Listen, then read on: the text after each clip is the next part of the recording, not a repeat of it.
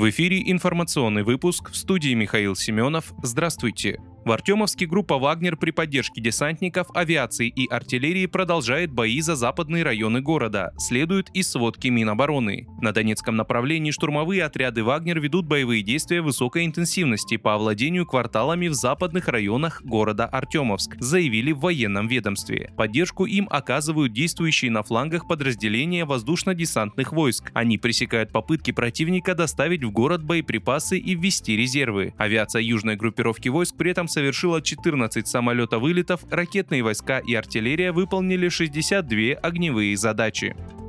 Зампредседателя Совета Безопасности России Дмитрий Медведев не стал прогнозировать победителя в войне России и НАТО, но подчеркнул, что в случае ее начала Польша точно исчезнет с карты. В своем посте Медведев обратил внимание на слова польского премьера Матеуша Моровецкого о том, что Украина имеет право на удары по России, и он не беспокоится в отношении войны России с НАТО, так как Россия быстро проиграет в этом случае. Не знаю, кто выиграет или проиграет такую войну, но с учетом роли Польши в качестве форпоста НАТО в Европе эта страна точно точно исчезнет вместе с ее недоразвитым премьером, подчеркнул зампред Совбеза России Дмитрий Медведев.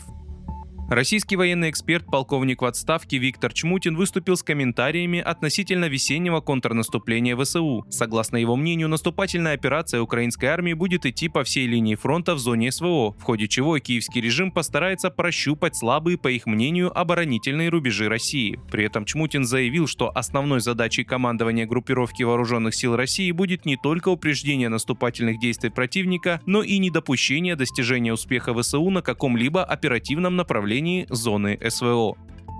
Крыму сотрудники ФСБ России задержали двух граждан Украины по подозрению в участии в террористической организации. Об этом ТАСС сообщили в пресс-службе регионального управления ведомства. Задержанные участвовали в незаконном вооруженном формировании Крымско-татарский добровольческий батальон имени Номана Челебиджихана, признан России террористической организацией и запрещен. В ведомстве уточнили, что подозреваемые должны были уведомить правоохранительные органы в случае добровольного выхода из состава нацбатальона, однако не сделали этого, тем самым продолжив свою свою преступную деятельность. Вы слушали информационный выпуск. Оставайтесь на справедливом радио.